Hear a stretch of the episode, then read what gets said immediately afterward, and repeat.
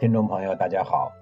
对中外历史进行全新解读的《一百个影响历史的小人物》正式上线了，欢迎大家点击收听。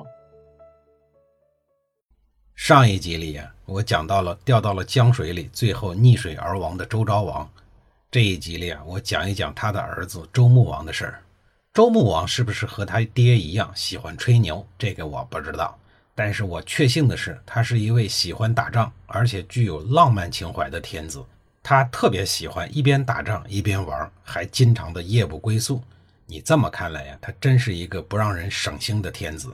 周穆王一生中最大的目标就是打击周人的宿敌，也就是犬戎人。在周人的发展过程当中，犬戎人一直是他们最大的障碍。周人的祖先曾经数次被迫远距离的迁徙搬家。都与犬戎人的威胁不无关系。周康王时期，曾经用武力重创过鬼方部落的犬戎人，一度将他们赶到了深山老林，并迫使他们每年向周王室朝贡。到了周昭王时期，由于他的战略重心在东方和南方，所以犬戎人又趁机开始骚动，也不再继续臣服周朝，更别说到期来朝贡了。公元前九六四年春。周穆王以犬戎人没有及时进贡为理由，决定亲自率军对犬戎人进行征伐。曾经亲眼目睹了穷兵黩武的周昭王四处征战，给周朝带来了沉重灾难的大臣济公谋父，就立刻劝说周穆王说：“咱们还是不要去征战了。您看，先王周昭王刚刚死去不久，咱们的三大王牌军也都损失殆尽了。现阶段呀，咱们应该韬光养晦，积蓄实力。”咱们呀，现在别打仗，咱们实行周文王时期的要德不官兵政策。济公谋父所说的这个要德不官兵是个什么意思呢？当年周文王曾经对下属说：“我们周人啊，要经常展示的呢是德行，而不是武力。平时呢，积蓄兵力只有在恰当的时候才使用，一旦要动武呀，就要有泰山压顶般的威力。”如果频繁的展示武力，搞不好就会出现马失前蹄的意外。只要发生过一次意外，咱们就会失去威慑力。济公谋父进一步引用了周公的话说：“收起干戈，藏好弓箭，招揽有才华的人，一定能长保安宁。”其实啊，即便放在今天，济公谋父谨慎用兵的理念仍然通行无阻。在当今社会的外交实践中，道德指责、国际仲裁、针对性制裁、经济封锁，甚至扶持反对派等手段，大可轮番上阵。但是动用武力呀，绝对是最末或最万不得已的下策。这就可以解释为什么美国在世界各地四处的指责别国各种针对个人或者国家的制裁措施，但是呢，真正动用武力的却寥寥无几。可是啊，面对济公谋父的劝说，周穆王并没有接受，执意调遣军队一路向西征讨犬戎。一次不过瘾，还征讨了两次。看来他们老姬家的帝王呀，都有好战的基因。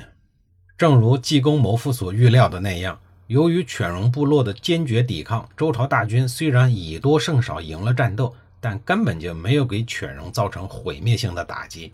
只是俘虏了四个白狼部落和四个白鹿部落，然后呢，把这些俘虏带回周朝，贬为奴隶，发给周朝的贵族们，仅此而已。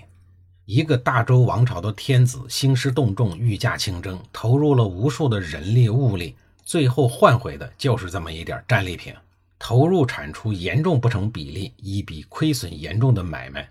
第二次出征，周朝大军出征的硬件配置升级了。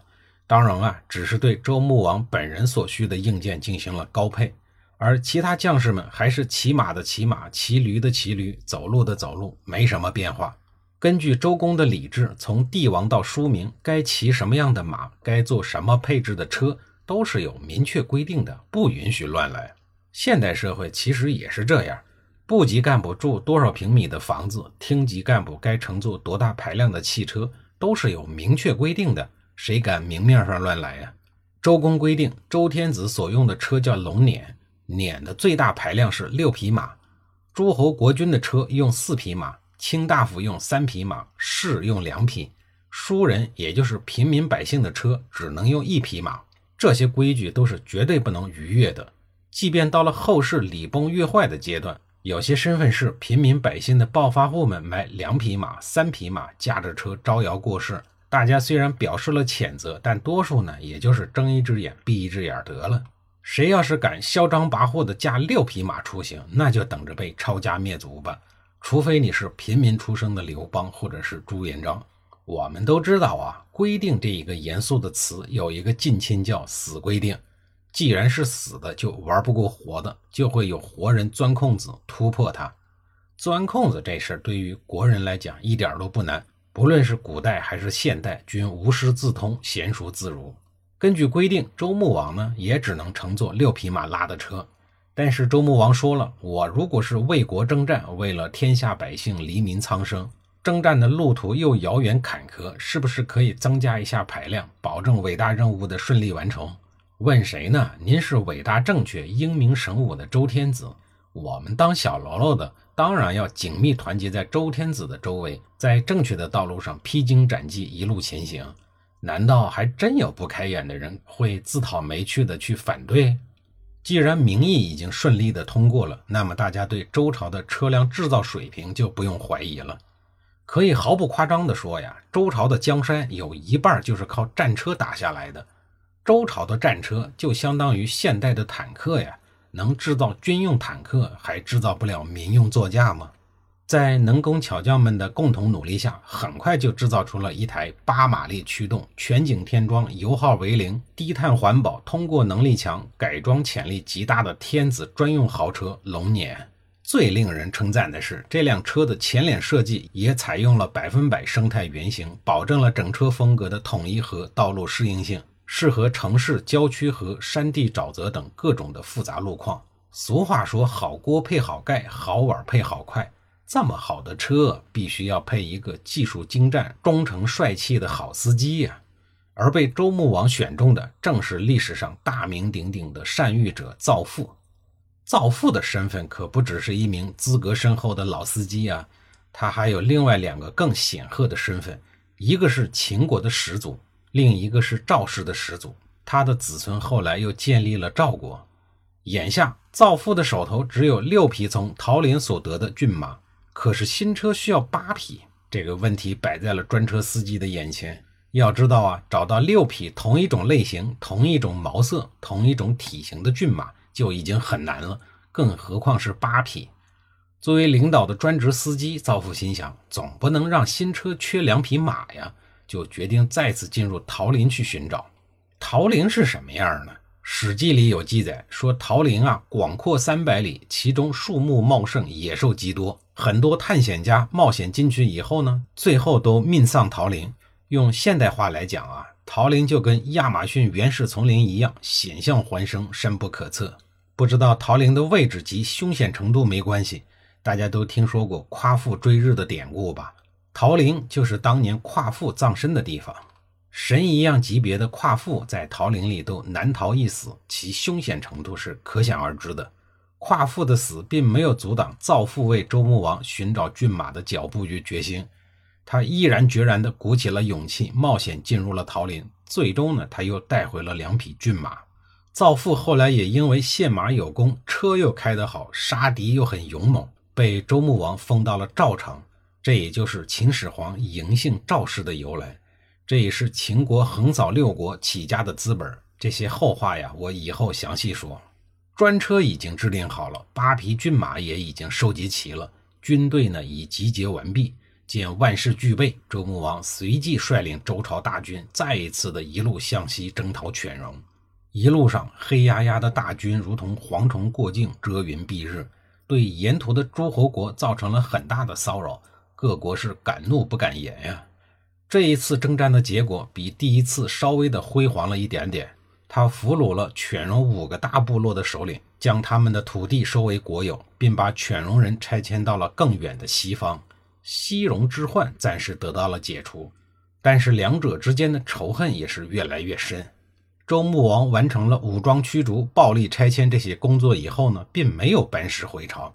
也许朝堂之上的那些繁文缛节让他生畏，也许他觉得。带着武装人员游历四方更为有趣，于是任性的周穆王带领大军以巡守的名义继续向西北前行。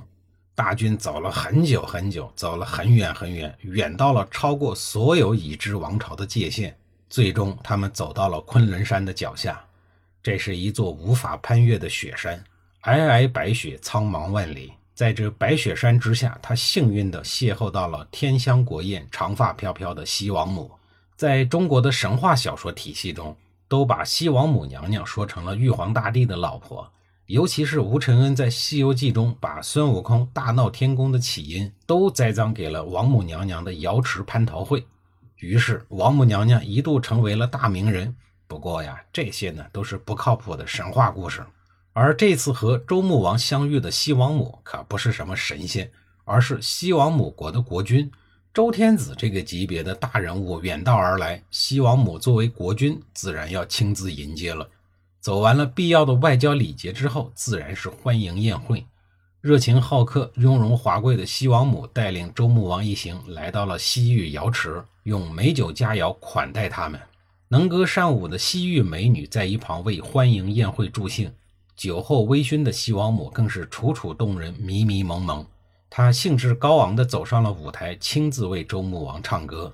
她是怎么唱的？什么调？这个我不知道。但是歌词呢，我可以在这里给大家说一遍：蓝天白云可作证，巍巍大山出自欢迎。阁下不辞艰辛劳苦，千里迢迢来到了昆仑，带来了友谊，带来了和平。愿阁下能够长寿，年年来光临。性情中人的周穆王听了以后啊，十分的感动，连忙回唱道：“一定常来拜访您，拜访您，拜访您。”与词汇丰富、内心更丰富的西王母相比，周穆王的词汇那是相当的匮乏，很拿不出手啊。周穆王常年在外面打仗旅游，哪有时间读书学习呀？文学修养很不怎么样。文学修养不怎么样的人有一个最大的特点。就是遇到美的事物，不知道怎么表达自己内心的真实感受，就会说一个好字儿。您比如说，见到了长城就知道说：“哎呀，好长啊！”见到了黄河就会说：“哎呀，好黄呀！”见到了身怀绝技的人就知道说：“哎呀，好强啊！”诸如此类吧。西王母虽然只是得到了周穆王的低质量的反馈，但并没有影响他高质量细腻的反馈。他心绪澎湃地继续唱道。我住在西方的旷野上，实在是偏僻又荒凉。老虎、豹子与我同群，乌鸦、喜鹊与我共处。我守着这一方土地而不迁徙，因为我是天地的女儿。可怜我那善良的人民呀，终将有一天和您分别。曼妙的舞蹈，情真意切的歌声，使得大家的心魂在音乐里集体的翱翔。欢迎宴会也逐步进入了高潮。宴会后，周穆王在太阳落下时的眼山上种下了一棵槐树，并选择了一块巨石，在上面题字“西王母之山”，以示纪念。这时的西王母，不论是形象还是能力，都令周穆王非常的满意。同样，周穆王的威武勇猛也让西王母一见钟情，宾主俩人可谓是情投意合，依依不舍。这种整天玩乐的时间过得飞快，一晃呀，竟然过去了一年多。在这么长的时间里，周穆王和西王母自然成就了一段花前月下、私定终生的浪漫爱情。对了，除了爱情之外，作为两国元首，还分别代表本国与对方进行了贸易。周穆王带来的商品是白龟玄璧以及景祖百纯、不祖三百纯，意思是说，周穆王给了西王母彩色的丝绸一百匹，素色的丝绸三百匹。西王母拿什么回报周穆王呢？说出来呀，真是让人大跌眼镜。就是允许周穆王及其下属们在他的领地上打三个月的猎。史书上对这件事做了三句话的记录。第一句是“六师之人降田于旷远，得获无疆”，意思是说呀，地域广阔无限大。您想一想，新疆那个地方地域广大，不就是最大的特征吗？那个年代的新疆，除了大还有什么呀？第二句是“鸟兽绝群”。这句话就很容易懂了，意思是说将猎物都给打干净了。第三句是“天子载羽百车东归”，听着这句话是不是觉得挺高大上的呀？我直接说吧，就是周穆王用珍奇异宝和丝绸换回了一堆伤痕累累的动物尸体。这是一次以产品，也就是丝绸换取资源的贸易，也是目前所能见到的在丝绸之路上进行贸易的最早记载。可以说啊，周穆王和西王母由此开辟了丝绸之路的先河。西王母得到了这批丝绸以后，他也没有独自的享受，也通过贸易的行为流向了阿拉伯和北非。所以说，丝绸之路贸易的开兆者就是周穆王和西王母。在《穆天子传》中，西王母的故事啊便被记载在其中，里边详细的记录了他游历西域瑶池和西王母在一起的日期、地名、方向，还有西域部落的名称、语言和物产等等。周穆王虽然酒后坦言说会常来西王母国，但是酒桌上的话哪能全信啊？况且呢，大家都是领袖人物，领袖人物总有其他更为重要的事情要做。于是呢，双方除了口头相约以外，就再也没有什么别的下文了。唐朝的大诗人李商隐曾经作诗说：“瑶池阿母启窗开，黄竹歌声动地哀。八骏日行三万里。”穆王何事不重来？您看呀，这都是一千多年以后的唐朝了。这李商隐还替西王母发出了疑问，问周穆王为什么不来了？其实啊，最后促使周穆王回国的，不是因为他自己玩够了、玩美了、玩腻了，而是形势所迫。当周朝的侍卫们风风火火地赶到了西王母国，告诉周穆王说。由于您老人家长期不在家，东南方向的徐燕王那个家伙呀，竟然叛乱了。因为没有您的英明神武的领导，周朝军队打不过徐燕王的军队呀。周穆王听了以后勃然大怒，顿时从温柔乡里清醒了过来。他没有想到自己不在家的这段日子里，竟然发生了这种事情。更让他没有想到的是，时间过得怎么这么快呀？转眼都过去了五百多天了。随后，周穆王便向西王母辞行了。他要回去去解决纷乱。后院起火，温柔乡里也感受不到温柔。那么，在肉麻骨酥的温柔乡里腻了一年多的周穆王，他还有阳刚之气去打击叛乱吗？下一集里啊，我再给您详细的讲述。